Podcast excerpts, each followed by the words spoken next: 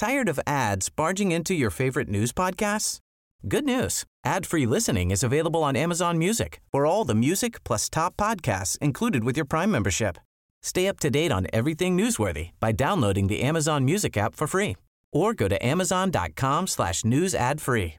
That's amazon.com slash news ad free to catch up on the latest episodes without the ads. Heraldo Radio. El dedo en la llaga. Había una vez un mundo en el que nadie creía. Un país de historias inexplicables. Una nación con personajes asombrosos. Santo Tomás tenía razón. Hay que ver para creer. El México increíble. Las verdades que duelen. La voz de los que callan. El dedo en la llaga. Infórmate, diviértete, enójate y vuelve a empezar. El Heraldo Radio presenta El Dedo en la Llaga con Adriana Delgado.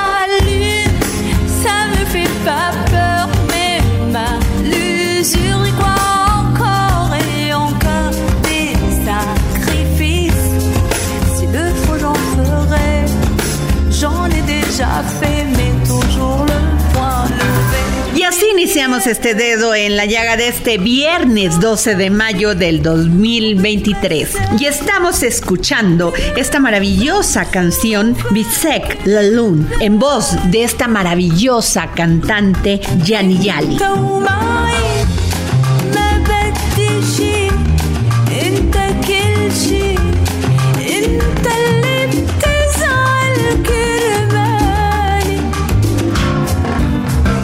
Tuve la oportunidad de conversar con el gran periodista y corresponsal de guerra, Alberto Peláez, que nos llena de orgullo que tenga la nacionalidad mexicana. El Dedo en la Llaga. Él es un gran ser humano, gran periodista, escritor y corresponsal de guerra español. Y no hay nadie más mexicano que Alberto Peláez, que además fue un gran corresponsal de guerra para una cadena de televisión aquí en México. ¿Cómo estás, Alberto? Muy buenas tardes. Adriana, ¿qué tal? Muy buenas tardes. Eh, la verdad es que, bueno, muy contento con esta, con esta introducción, la verdad, muchas gracias. Alberto, durante muchos años, muchos conflictos armados que has cubierto alrededor del mundo, se te dio un reconocimiento en la Cámara de Senadores por tu destacada trayectoria y por todos estos hechos notables que tú nos has relatado en tu voz y además sufrido en carne propia.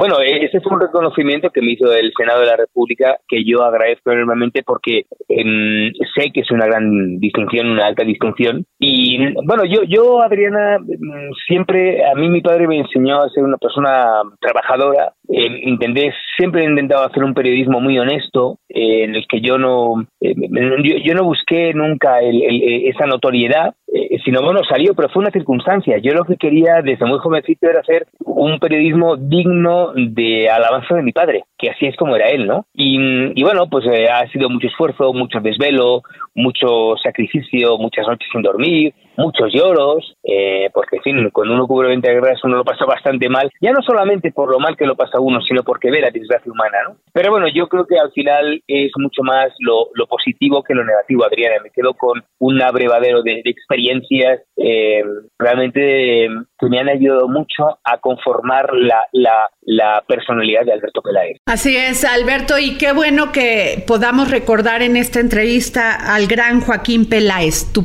padre, gran periodista. Sí, bueno, yo, yo, yo siempre digo que no hubiera sido el periodista que soy si no hubiera sido por el concurso de, de mi padre, de Joaquín Peláez y de Jacobo Zakudovsky. Eran, ellos eran grandes amigos y a mí me dieron la posibilidad de, de poder ejercer el periodismo. Debo decirte que yo no sabía si yo podría ser tan bueno como mi padre, si yo podría emular a mi padre, pero bueno, cogí el testigo y, y quise hacerlo con seriedad, con honradez, con, con mucha intensidad y es lo que, he querido hacer siempre. Yo no he querido nunca sobresalir por encima de ni mucho menos, ¿no? Yo querido ser un digno hijo de Joaquín Pérez y es lo que intento hacer todos los días. Han pasado 34 años de la muerte de mi padre y, y todos los días sigo recordándole, sigo emulándole y, y sigo queriendo que él pensara y piense eh, que tiene un, uno de un, buen hijo, ¿no? Alberto Peláez, en este reconocimiento que te hizo el Senado, tú dices, es para mí un honor participar en este homenaje a una trayectoria que durante más de tres décadas he informado al público mexicano, sensibilizándolo sobre el infierno de la guerra. Cuántas guerras, cuánto sufrimiento, cuántas madres, cuántas hijas, cuántos padres has visto abrazando ese sueño por tener una vida y poderla disfrutar y se ha perdido por estas guerras, por estas decisiones de hombres en su frivolidad. Mm, lamentablemente, eh, las, las guerras, y después de 20 guerras puedo seguir atestiguándolo, eh, siempre son producto de la mano del, del hombre y de los intereses del hombre. Porque uno cuando ve que un león caza por, por, por, por, por comer, un depredador. Aquí no, nosotros somos grandes depredadores en nosotros mismos, sin tener que fagocitarnos. Y uno se da cuenta, Adriana, que, que todo podría ser mucho más fácil, mucho más sencillo, pero uno siempre eh, mata por un terreno, mata en nombre de Dios o en nombre de Alá. La religión juega un papel muy importante en la tierra, en los, eh, los grandes intereses por los productos naturales, etcétera, etcétera, ¿no? Que está pasando en Ucrania y, en Rusia ahora mismo. Y, y al final todo podría ser mucho más sencillo, pero lamentablemente, mi querida Adriana, nunca se va a arreglar los conflictos y siempre seguirán estando latentes. Y entiendo eh, que la gente no tenga, no tenga interés porque uno llega a su casa y llega cansado y no, y no quiere escuchar más dramas. Pero hay un drama, un drama incontestable en, el planeta Tierra y son las guerras. La gente no puede cerrar los ojos ante esa, esa situación tan calamitosa como dramática. Eh, y, y por eso estamos los corresponsables de guerra. Yo siempre quise estar en las guerras porque era una manera de poder atestiguar lo que estaba pasando, los excesos que cometía el hombre y la vulnerabilidad de mucha gente, porque además en las guerras, Adrián, uno conoce lo más misérrimo del ser humano, pero también lo más grandioso. Yo he conocido a gente muy depauperada, pero realmente espectacular, con una riqueza de alma fuera de serie. Alberto Peláez, tú eliges una carrera sumamente peligrosa en estos tiempos, el ser periodista. Y dices que los ciudadanos piden más respuestas que los lleven al sendero de la libertad, la equidad y la igualdad. ¿Se ha logrado esto, Alberto? No, de ninguna de las maneras, porque además, ¿sabes qué pasa? Que todos los ciudadanos del planeta Tierra, no me refiero a México, no me refiero a España, me refiero, me refiero a, a nivel mm, cosmogónico y global. Yo creo que eh, hay una desafección por parte de los políticos, en realidad, en, en, general, de todo el planeta Tierra, hacia una serie de preguntas que hacemos los ciudadanos. Es, oiga, usted me tiene que ayudar a poder llegar a final de mes, usted me tiene que ayudar a poder eh, tener trabajo y usted me tiene que ayudar a poder ser una persona libre. Realmente, una vez que se instala en poder, en general, todos los políticos del mundo mundial eh, se em, empiezan a dedicarse a sus menesteres y luego ya verás si ayudan a, los, a, los, eh, a la ciudadanía. No es, no es en general, pues decía Burke que la generalización es una auténtica frivolidad, pero es verdad que luego hay muchas especificidades. Pero dentro de eso, eh, Adriana, es verdad que la política actual, la, la, la, la, ortodoxa, la de toda la vida, ya no vale. Y, y por eso aparecen, emergen los populismos o los falsos, los falsos populismos en diferentes latitudes del mundo. Alberto, la migración, estos países que expulsan a sus ciudadanos, a mujeres, hombres, por la delincuencia, por la corrupción, por la falta de oportunidades. ¿Cómo ves? Está cambiando América Latina. Todo mundo quiere cumplir el sueño americano, pero ese sueño americano ya no es posible. Se está agudizando. Mira, yo creo que eh, uno no se va de su casa porque quiera. Eh, no hay mejor lugar que su casa, su tierra, su gente, eh, salvo los expropiados que les dan mucho dinero para trabajar en otro país, pero eso es distinto. Pero cuando la gran mayoría de la inmigración, antes era la famosa inmigración de norte-sur, la gente del sur se marchaba al norte porque era más fructífero, y luego empezó una inmigración por todos lados, del sur al norte, del este al oeste, porque ya no, ya, ya no existen las barreras, ya no existen las fronteras, y, y, todos somos iguales. Ahora, eh, cuando yo he hecho reportajes en el norte de África, y te das cuenta, pero esto lo podemos eh, plasmar aquí en, México.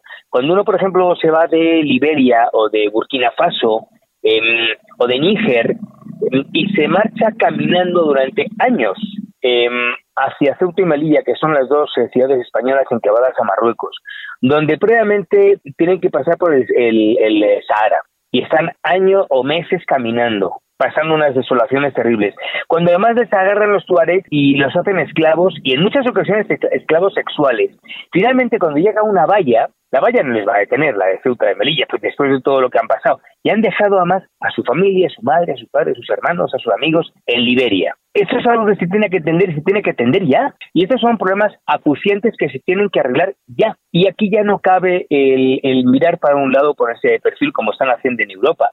Alberto, eh, tú dices, nosotros los periodistas coadyuvamos y lo seguiremos haciendo para que todo este cóctel de palabras tenga sentido, pero es muy importante que ustedes también tomen el testigo y lo tomen sin titubeos. Esto se lo dices a los senadores. ¿Cuál es el papel del periodista ante el poder, Alberto Peláez? Eh, yo creo, Adriana, que los periodistas somos, además de informadores, eh, tenemos que ser testigos de lo que ocurre. Tenemos que ser auditores, fiscalistas. Cuando las cosas se hacen bien, tenemos que aplaudirlas. Y cuando las cosas se hacen mal, hay que criticarlas. Y decir, oye, esto usted lo ha hecho mal. Porque el ciudadano no tiene acceso a las autoridades o el acceso que podamos tener los políticos. Y somos testigos claves. Por eso nuestra labor tiene que ser extraordinariamente aséptica, Adriana. Eh, em, y tenemos que ser, como digo, los fiscalistas y, el intermediador. Y por eso tenemos que ser, tenemos una labor fundamental em, y de una enorme responsabilidad. Y tenemos que señalarles con el dedo cuando lo hagan mal y al contrario, aplaudirles cuando lo hagan bien. Alberto Peláez, de todas estas guerras que has cubierto, que duras todas, ¿cuál te ha sensibilizado más? Bueno, todas, todas. No, no, yo no podría, después de 20 guerras, pues hombre, todas me han impactado muchas. Eh, una de las más duras fue Sarajevo, porque claro, Sarajevo, la antigua Yugoslavia, ocurrió eh, dentro del corazón de Europa. Entonces, eso, bueno, pues no tiene sentido en ningún lado, pero bueno, puede tener, pues se puede entender algo mejor en Somalia o en Ruanda, pero en la antigua Yugoslavia no tiene ningún tipo de sentido, ¿no? Y ahí murieron más de un millón de personas durante la década de los años 90. Eh, y en España y, Europa miró de perfil, miró hacia otro lado. Y fue una guerra más durísima. Yo creo que yo te diría que tal vez la más peligrosa, muy por encima de Ruanda, de, Somalia, de, de, Afganistán. Alberto, y mi última pregunta, ¿qué le dirías a aquellas mujeres, a aquellos jóvenes, hombres que desean estudiar periodismo? Bueno, yo creo, Adriana, hombre, no, yo no, no me siento nadie para, para dar consejos, pero yo, yo la sugerencia que diría y que digo siempre es, es muy importante que los jóvenes actuales estudien y lean. Tienen que pasar por una universidad, tienen que leer mucho y tienen que ser políglotas. Eh, hay que estar muy preparado porque sabes qué pasa. El periodista eh, tenemos que saber nuestra actualidad en relación con la actualidad anterior. Es decir, difícilmente tú puedes contar lo que pasa en Ucrania y Rusia, por ejemplo, si tú no conoces antes la Revolución Francesa, que es el, el, la génesis de, del mundo global actual. O, eh, y para eso es muy importante el, el poder estudiar, el estudiar, el leer el, tener esa sapiencia para luego ejercer la sabiduría y saber cómo, cómo, cómo decir, cómo escribir o cómo comentar las cosas. Muchísimas gracias Alberto Peláez, gran periodista, escritor y corresponsal de Guerra Español con nacionalidad, y lo tengo que decir y decirlo fuerte, nacionalidad mexicana. Muchas gracias. Gracias a ti, Adriana, y muy buenas tardes. Buenas tardes. El dedo en la llaga. Y desde Argentina y en exclusiva para el dedo en la llaga, el gran filósofo y escritor Hernán Melana, que hoy nos habla sobre la leyenda de la dama de Carcasón. Filosofía, psicología, historias con Hernán Melana. Hola Adriana y oyentes del dedo en la llaga. Hoy vamos a hablar de la leyenda de la dama de Carcassonne. Carcassonne es una comuna francesa que hoy conserva su ciudad medieval, quizás una de las mejores conservadas del mundo, con su castillo y sus 52 torres. Tito Livio denomina que hay una fortaleza en la carcasa de un volcán, por lo cual comenzarán a llamarlo Carcass. Muchos años después, los visigodos ocuparán la ciudad y construirán más fortificaciones. Sin embargo, a pesar de que es una fortaleza prácticamente inexpugnable, los sarracenos la conquistaron en el siglo VIII y el rey de los sarracenos, el rey de la ciudad, se llamaba Balak y tuvo que enfrentarse nada más y nada menos que a un joven hijo del rey de Francia, llamado Carlomagno a quien todos conocemos por sus hazañas y por la unificación de Europa. y Carlomagno no pudo penetrar aquella fortaleza, pero la asedió y la sitió durante cinco años. En una de las batallas, el rey Balak murió y su esposa, la dama de Carcas, como se la conocía, tuvo que hacerse cargo de la situación. Cuando los bienes y el alimento empezaron a escasear y los soldados comenzaron a morir de hambre, había llegado la hora de la rendición. Solo quedaba un cerdo y un saco de trigo para toda la población. Los soldados y consejeros se acercaron a la dama de Carcas y le dijeron que era hora de entregar la ciudad. Esta, sin embargo, urdió un plan que constaba de lo siguiente. Hizo alimentar al cerdo con el saco de trigo, lo subió a una de las torres de la muralla y lo arrojó a los pies del ejército invasor. Cuando el cerdo cayó, de sus entrañas salió el trigo recién comido y Carlomagno interpretó aquello como una señal de que los sitiados tenían tanto alimento que eran capaces de darle trigo a los cerdos y arrojarlos en muestra de orgullo y de abundancia. Y así fue que decidió retirar el ejército y dar fin al sitio. Cuando se retiraban, la dama de Carcas decidió firmar la paz con aquel joven general e hizo tocar las campanas del castillo. Uno de los soldados dijo, Carcasón, Carcas suena. Y así fue como nació el nombre de esta ciudad y cómo aquella dama puso fin al sitio y a la guerra. Y esta historia de una mujer heroica se suma a las tantas de las mujeres del sur de Francia que, sin importar su religión, dejaron una impronta en aquel lugar que fue cuna de trovadores y de poetas que contaron la historia. Hoy Carcassonne aún se asoma en el sur de Francia como una ciudad medieval conservada, quizás la más grande que tenemos en el presente. Y ya que hablamos de Carlomagno, me despido con una frase de este rey que habla acerca de la esperanza, que es lo único que no perdieron aquellos habitantes de Carcassonne durante el asedio. Y la frase dice así, la esperanza es el sueño de los que están despiertos. En el mundo de los DJs de la música generalmente predominan hombres. Y es por eso lo relevante de la participación de Xochitl Luján, gran DJ mexicana. El dedo en la llaga. Y me da muchísimo gusto tener en la línea a esta gran productora de experiencias musicales, Xochitl Luján, que además, déjenme decirles, es una mujer con una gran trayectoria empresarial dedicada precisamente a, estas experiencias musicales y también pues como planeadora, organizadora y creadora de congresos de DJs en México. Eh, la verdad sí me llama la atención porque uno siempre piensa que los que en el mundo de los DJs está básicamente acaparado por los hombres. Qué interesante que una mujer siendo mexicana haya querido también ser una una pieza clave de este mundo de DJs. Adriana, muchas gracias por este espacio y por permitirme de, alguna forma tener contacto con toda tu audiencia y que sepan un poquito de la experiencia de una mujer DJ empresaria, mamá de un joven de 24 años y, y mamá de un perrijo de 4 años, Max. Y, y bueno, no sé si quieras que te y, e, empiece platicando mi historia. Por favor, platícame cómo descubriste este un enamoramiento hacia la música, sino ya lo haces de manera donde generas este eh, valor productivo, valor económico. Sí, mira, todo comienza porque yo em empiezo a estudiar eh, la carrera de psicología social y me doy cuenta que en una de las materias nos dan mucho énfasis en que la música eh, es un neurotransmisor. Eh, cuando la música entra a nuestros oídos y viaja por todo nuestro cuerpo, empezamos a segregar la serotonina, dopamina, oxitocina, que son las las encargadas de, de crear entre en, en, en, nosotros la felicidad, ¿no? En, en, nuestro organismo. Y también es un neurotransmisor porque porque la música cuando eh, estás bailando también eh, eh, eh altera tus frecuencias cardíacas.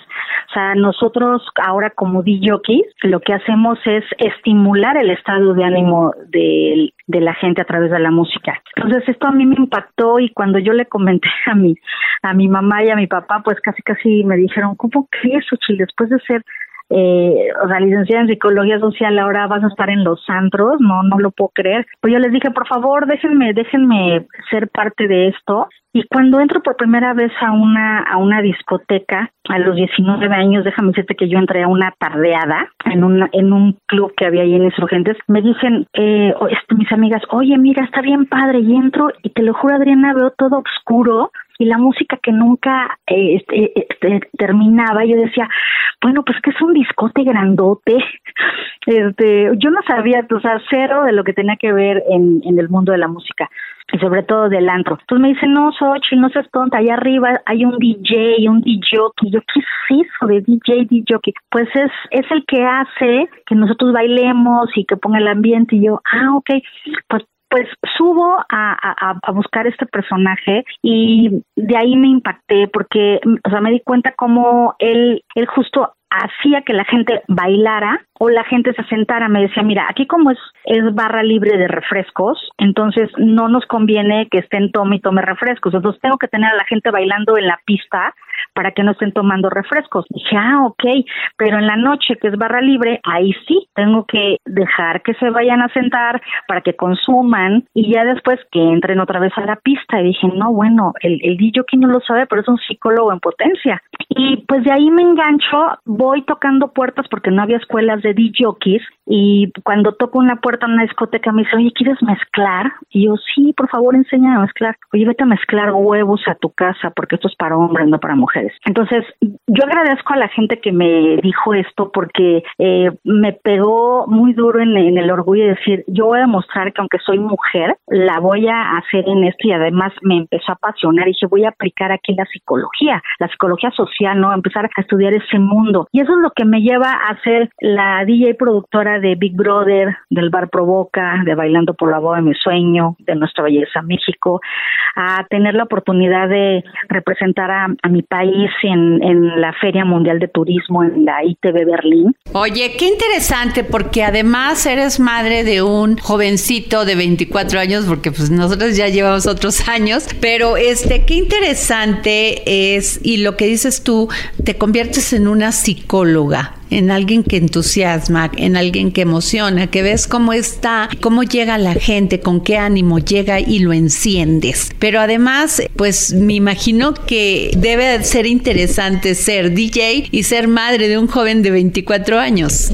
No, y aparte, ¿sabes qué? Que él también es DJ. Que pues mira, su papá es DJ, yo soy DJ. Entonces, eh, pues él, él ya trae la música desde mi útero pero ahora él también está estudiando la carrera de ingeniería de audio en una universidad y, y bueno, y, y, se ha dedicado a tocar. Entonces, yo le, yo le he enseñado mucho que, que capte la psicología, que, se, que sepa a qué tipo de público le está tocando. Y también yo lo que le he enseñado es que mucha gente, Adriana, cree que estar en este medio tiene tienes que estar completamente relacionado con sexo, droga, alcohol. Y yo les puedo decir que yo soy una señora que acabo de cumplir 57 años y que me ven igual en el mercado, ¿no? Y voy a la universidad por mi hijo. Y pues soy una, una mujer normal, ¿no? Y le he enseñado eso a él, que este trabajo es, es, es profesional y tenemos que hacerlo de esa manera. Claro, porque dentro de los prejuicios de este país es que las mujeres tenemos que estar en nuestra casa a las 8 de la noche, calladitas y bonitas para este atender a quien tengamos que atender, ¿no? De hecho, fíjate que Gina Díaz Barroso, que hace poco tú le entrevistaste, a mi querida Gina, yo estudié en Dalian Power y ahí me enseñaron mucho,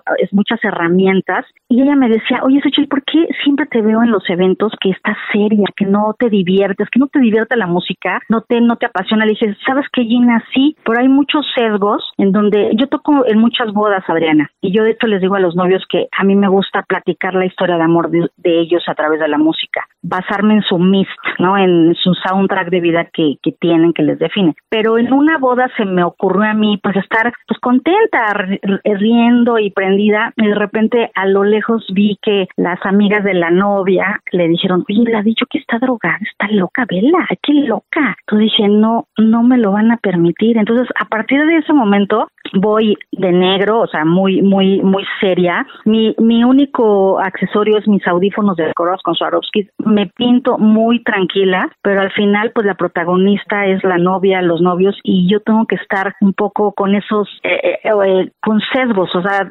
eh, es como te puedo decir, batallando con esos sesgos que a veces no solo los hombres, también las mujeres, ¿no? Claro.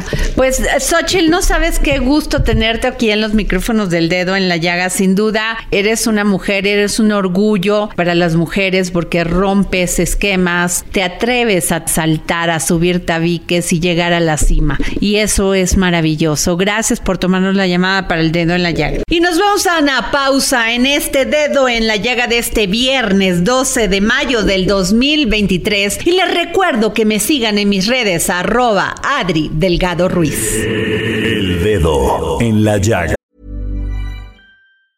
Tired of ads barging into your favorite news podcasts? Good news. Ad-free listening is available on Amazon Music for all the music plus top podcasts included with your Prime membership. Stay up to date on everything newsworthy by downloading the Amazon Music app for free or go to amazon.com slash news ad free. That's amazon.com slash news ad free to catch up on the latest episodes without the ads. Sigue a Adriana Delgado en su cuenta de Twitter en arroba Adri Delgado Ruiz. Y envíanos tus comentarios vía WhatsApp al 55 25 44 33 34 o 55 25 02 21 04. Adriana Delgado, entrevista en exclusiva al diputado Gerardo Fernández Noroña. El presidente dio a conocer, el presidente Andrés Manuel López Obrador dio a conocer aproximadamente un año, año y medio el, las corcholatas. Mm. Así les llamó. Sí, muy desafortunado término que utilizo porque son compañeros de primera. Pero Así sí, eso les llamó. Sí, eso les digo. Y aparentemente son cuatro. Mm. Usted ha levantado la mano y ha dicho, yo también quiero ser candidato a la presidencia de la República. Bueno, él tenía su idea, ¿no? Ni siquiera cuatro, él tenía su idea de tres y este y, yo tengo mi propia visión y me metí a la contienda y tengo un espacio por mérito propio, no me lo ha regalado nadie. Es más, todo el tiempo están queriendo sacarme, no, que ya no está. Y, no, que no te ha nombrado, luego me nombra, no, es que no te invitó a la foto del Palacio Nacional. Y así se la llevan. Pero abajo va muy bien con la gente, el pueblo va a decidir. No somos el PRI, no somos lo mismo, no va a ser dedazo que él va a determinar quién sea el sucesor, sucesora de nuestro movimiento. Y yo confío en que él mismo va a ser garante del respeto a la decisión de la gente. Jueves, 10.30 de la noche, El Dedo en la Llaga, Heraldo Televisión. Regresamos de esta pausa y les recuerdo mis redes sociales, arroba Adri Delgado Ruiz.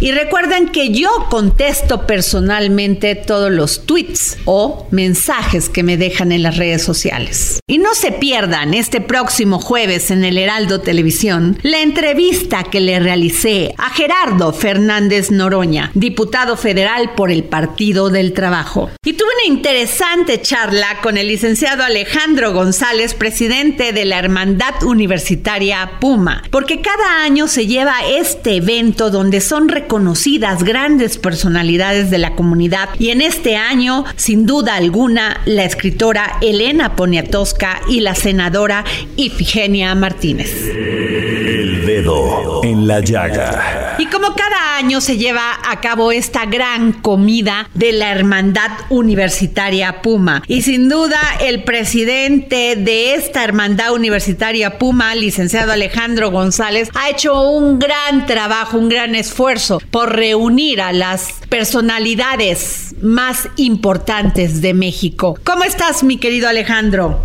Muy bien, mi querida Adriana.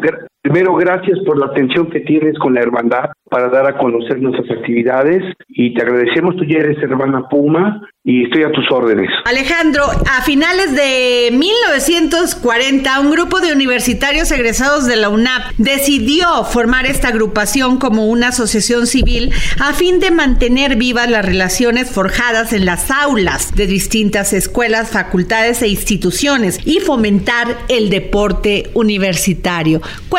Más de ello. Pues mira, eh, efectivamente un grupo de universitarios eh, a finales de los años 40 que decidieron integrarse como una asociación civil donde empezaron a reunirse jugadores de fútbol americano y de ahí fue creciendo. Eh, después se deportistas de rendimiento, diferentes eh, actividades deportivas y posteriormente la necesidad de juntarse ya académicos, se reunieron académicos, em, empezaron a crecer profesores de diferentes eh, universidades, de diferentes tecnológicos, y empezó a crecer la hermandad y después eh, la hermandad eh, fue llamada para asesorar al colegio militar en los planes de estudio y empezamos a dar asesoría académica en las fuerzas fuerzas armadas.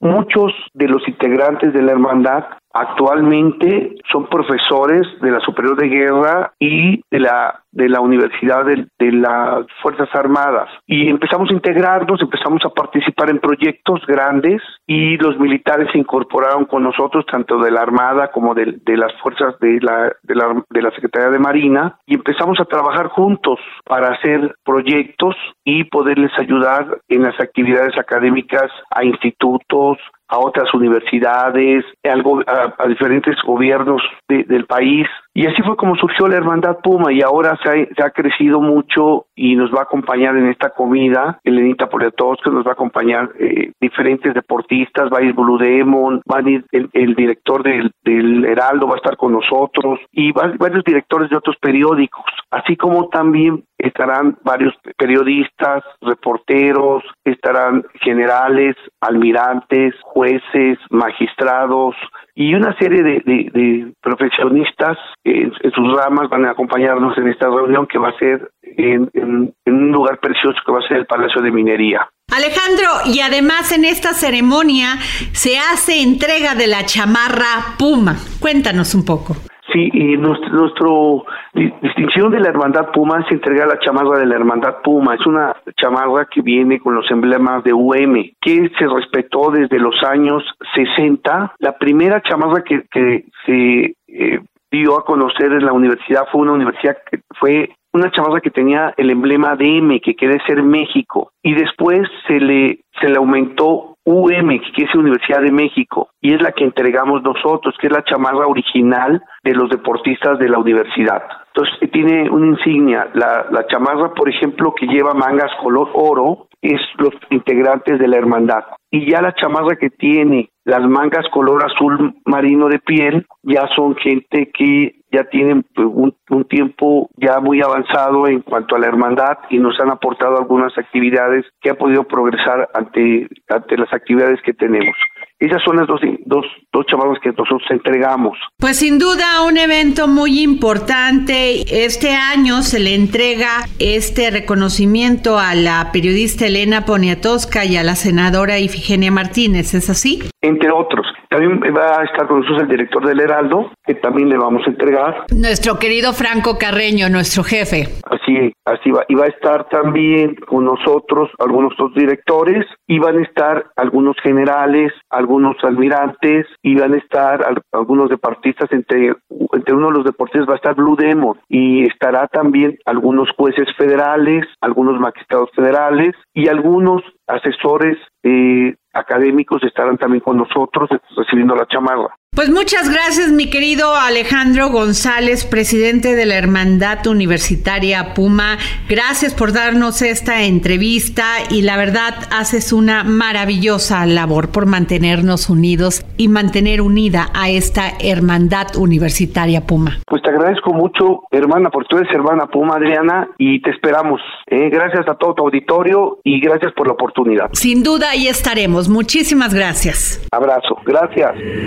El dedo en la llaga. Y hoy es viernes, viernes del historiador Ignacio Anaya y sus cápsulas del pasado. Hoy nos habla sobre una historia de aviones y presidentes. Escuchemos. Cápsulas del pasado con el historiador Ignacio Anaya.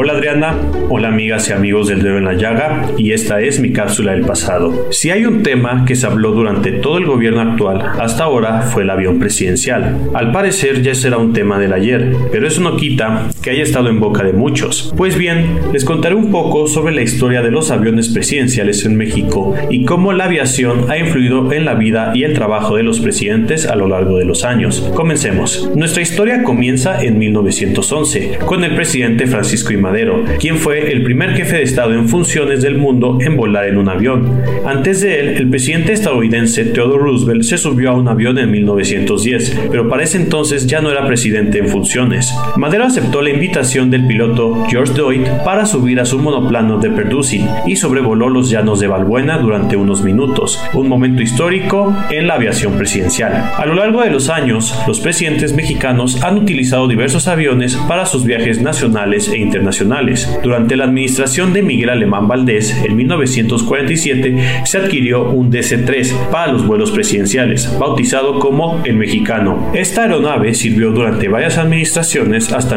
1980, cuando fue puesta en exhibición permanente en el hangar presidencial en el aeropuerto de la Ciudad de México. En la década de 1950 y 1960, los presidentes mexicanos realizaron giras presidenciales de ultramar, utilizando los servicios de la Compañía Nacionalizada Aeronaves de México. El presidente Adolfo López Mateos fue el primer presidente mexicano en visitar oficialmente la India y Japón. En 1977 se creó la Unidad de Transportes Aéreos del Poder Ejecutivo Federal para gestionar los vuelos presidenciales. Se adquirieron dos Boeing 727-100 adaptados para trayectos intercontinentales y bautizados como Quetzalcoatl 1 y 2, con las designaciones oficiales TP-01 y TP-02. En 1986, durante la administración de Miguel de la Madrid, se reemplazaron los Boeing 727 por un Boeing 757-200, manteniendo la capacidad de realizar vuelos intercontinentales. La historia de los aviones presidenciales en México dio un salto en el 2012, cuando el entonces presidente Felipe Calderón ordenó un Boeing 787 Dreamliner, que se incorporó al servicio en el 2016. Este moderno avión es conocido como el TP-01, José María Morelos y Pavón, y puede volar sin escalas entre la Ciudad de México y cualquier ciudad de Europa o el Extremo Oriente. La evolución de los aviones presidenciales en México refleja el progreso y la innovación en la aviación, así como la importancia de la movilidad y la diplomacia en la función presidencial. Desde los primeros vuelos en monoplanos hasta los modernos aviones de largo alcance, los presidentes mexicanos han sido testigos y protagonistas de la transformación de la aviación. Espero que les haya gustado mucho este episodio y recuerden escucharnos cada semana. Gracias y hasta la próxima. Y nos vamos con Beatriz Jiménez y su sección Ingeniería Rosa, que hoy nos habla sobre la importancia del filtro de aire. Adriana, muy buenas tardes. Un gusto saludarte a ti y a tu audiencia del dedo en la llaga. Y llegó viernes, viernes de mecánica. Yo soy Beatriz de Ingeniería Rosa. Arrancamos. Hoy platicaremos de la importancia que tiene nuestro filtro de aire, ¿ok? La función principal que desempeña prácticamente es filtrar el aire que pasa al motor, eliminando impurezas, polvo e inclusive insectos. Para que nuestro motor de nuestro coche pueda realizar su función correctamente, necesita aire limpio. El aire limpio se mezcla con combustible finamente pulverizado y esta mezcla se detona por la chispa que genera la bujía en los motores de gasolina o por compresión en los motores diésel. Sin el filtro de aire, toda la suciedad del aire exterior entra a los cilindros del motor, provoca un gran desgaste mecánico, disminuye el rendimiento de nuestro coche, contamina el aceite de motor y aumenta el consumo del combustible. Como verán, es muy importante que este filtro se los reemplacen en cada servicio mayor o cada servicio de afinación. Deben de inspeccionar que ese filtro se lo hayan reemplazado, como solicitando la pieza o el filtro anterior que tenía su coche, ya que es muy común que algunos centros que no siguen políticas de calidad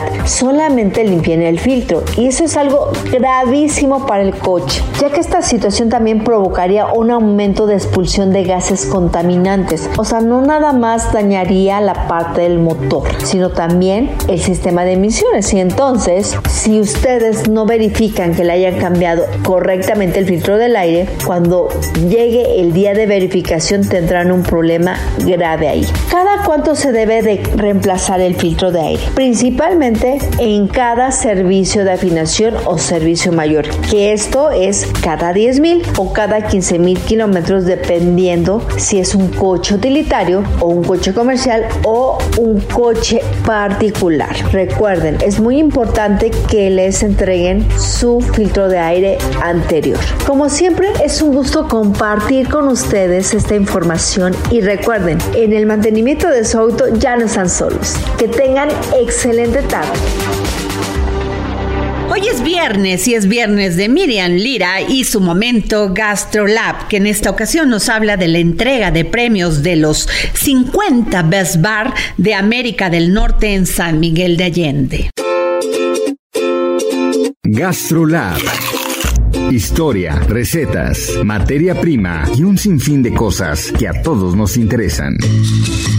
Hola, ¿qué tal Adri? Amigos del dedo en la llaga, la noche del 4 de mayo se llevaron a cabo los North America's 50 Best Bars 2023 y la ciudad de San Miguel de Allende en Guanajuato fue la sede donde los mejores bares de América del Norte se reunieron por primera vez en nuestro país y en donde 14 puestos fueron para bares mexicanos, los cuales se consolidaron entre los mejores del continente. Los bares mexicanos galardonados fueron el Handshake Speak Easy en la posición número 2. También está presente la licorería Limantur que se posicionó en el cuarto sitio, también en Ciudad de México. Zapote Bar en la posición 11 directo desde Playa del Carmen llegó a festejar a San Miguel. Siguiendo con los premiados de la ciudad, Baltra Bar en la posición 16. Rayo en la posición 17, Hanky Panky en la posición número 20. Luego llegó el Gallo Altanero de Guadalajara en la posición número 21, Sabina Sabe de Oaxaca en la posición 22 para darle paso a Arca Tulum en la posición 23, seguido de Café de Nadie también de la Ciudad de México en la posición 25, un lugar muy querido en la Ciudad de México, Caíto del Valle en la posición 26, Selva en la posición 31, Aruba Day Drink de Tijuana en la posición 40, Brujas en la posición 47 desde la colonia Roma en Ciudad de México llegó a San Miguel. Para esta edición, la ciudad de San Miguel de Allende en Guanajuato fue testigo de un momento único. Fue precisamente Handshake Speak Easy Bar de la Ciudad de México, el cual no solo brilló entre los 10 mejores bares de los North America's 50 Best Bars 2023 con la posición número 2, sino que también se destacó con el premio de mejor bar en todo México. Por su parte, el Bar Rayo, también en Ciudad de México, se consagró con el premio Best New Opening, mismo que se ha ganado por su combinación espectacular de cócteles de autor. Bien merecido para este joven bar que ya se ha colocado como uno de los grandes favoritos a nivel nacional y por supuesto internacional. En cuanto al reconocimiento por el mejor bar de Norteamérica, el puesto número uno, ubicado en la ciudad de Nueva York, fue para Double Chicken Please, que ya celebra su logro. Ahora que ya conocen cuáles son los mejores bares de toda Norteamérica, cuéntenos cuál se les antoja visitar. Mientras tanto, vayan y chequen la nota en gastrolabweb.com y por supuesto, nosotros nos escuchamos el próximo viernes aquí en El Dedo en la Llaga. Libros, libros, libros con Nexon Alamilla, gran promotor cultural, que hoy nos trae esta novela juvenil, único sobreviviente perdido en el tiempo. Y les recuerdo que a todos aquellos que me sigan en arroba Adri Delgado Ruiz y que me manden un tuit pueden llevarse un ejemplar de esta maravillosa novela. Libros, libros, libros, con Exxon Alamilla.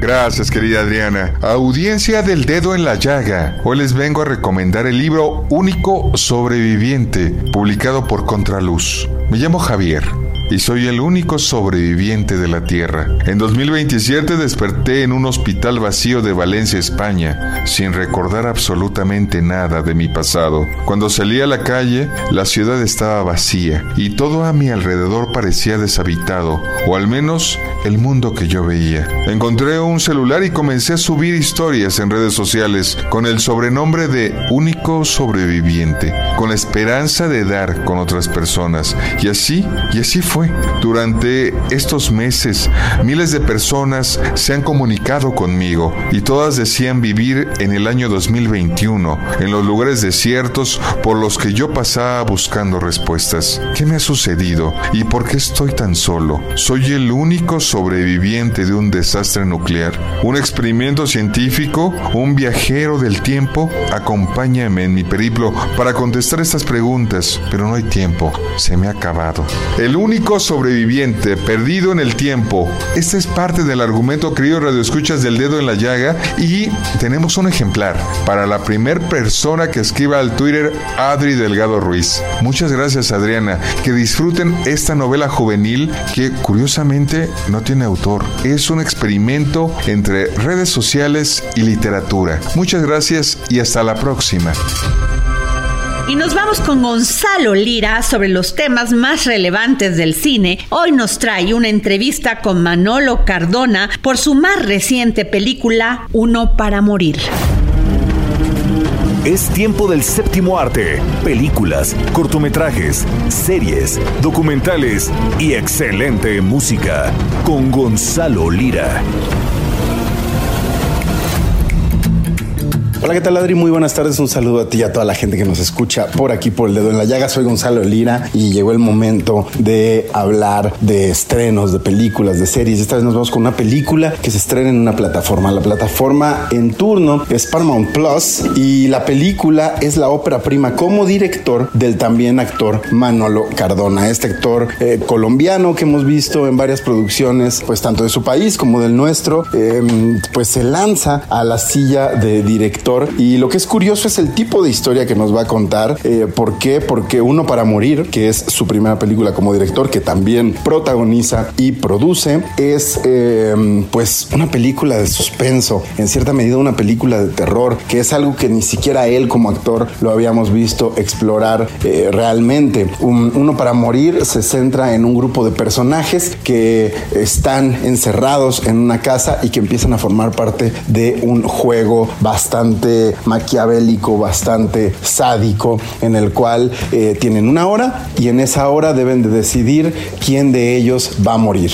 Pero ¿qué ocurre? Pues que ellos deben de tomar las cartas sobre el asunto y cómo el conflicto que esto representa pues va a ir revelando cuáles son las historias pasadas de estos personajes, cómo están conectados los unos con los otros y pues bueno, a partir de ahí es que nos atrapa y eh, pues nos va a ir contando el desarrollo de esta historia y de sus personajes. Pude platicar precisamente con Manolo Cardona y esto fue lo que me contó sobre esta su ópera prima, por qué le atrajo, cuáles son sus referencias y cuáles eran los temas que quería tratar. Vamos a escucharlo. Mira, eh, primero tengo que decir que mis grandes referencias desde hace más de 20 años cinematográficas son las asiáticas, específicamente las coreanas. Yo sé que hace 5 años se puso muy de moda el cine y, las series coreanas, pero yo llevo, o sea, siguiendo esta, eh, esta genialidad de historias que hacen hace más de 20 años. Y, y creo que viene de ahí. Hay una, hay una trilogía de venganza que a mí me encanta de uno de mis directores favoritos, que es Park Chan-wook, que, que es All Boy, eh, Sympathy for Lady Vengeance y Mr. Vengeance. Y, y, cuando, cuando llega este, esta idea, porque al principio fue un guion que compramos y, y, y, que quisimos darle la vuelta, porque todavía no estaba esa referencia de lo que dices que a mí me movía, que era todo esto que, que está ahí, que además cuando se den cuenta, esto está basado en una gran venganza, ¿no?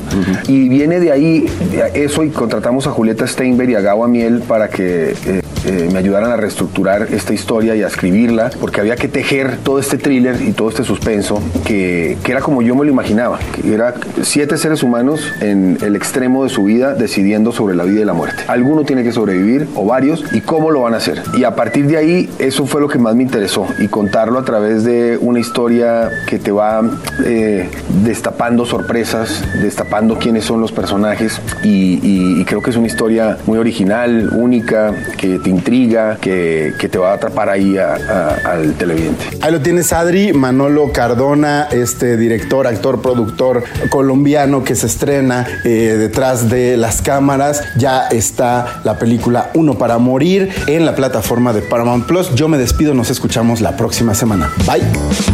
Y nos vamos con nuestro querido Roberto San Germán y lo mejor del deporte. Roberto San Germán y los deportes al estilo del dedo en la llaga con Adriana Delgado.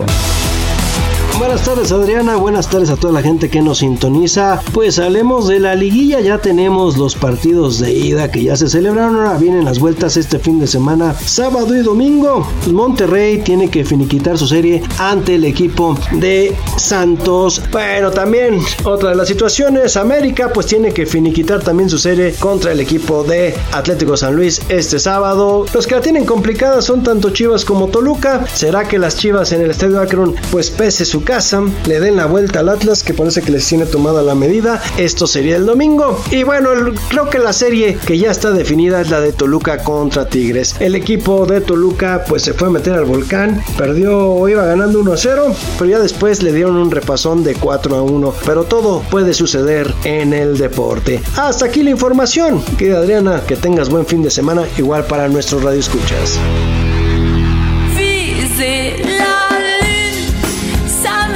pas peur, même pas l'usure, j'y crois encore et encore des sacrifices. S'il le faut, j'en ferai, j'en ai déjà fait, mais toujours le Y así llegamos al final de este dedo en la llaga. Yo soy su amiga Adriana Delgado. Los invito a que nos acompañen el próximo lunes y como siempre les digo, gracias por escucharnos, pero sobre todo gracias por permitirnos entrar en su corazón. Tenga usted un gran fin de semana.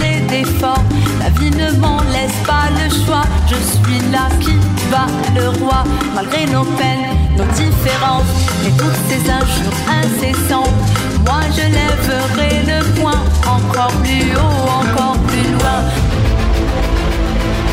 El Heraldo Radio presentó El Dedo en la Llaga con Adriana Delgado.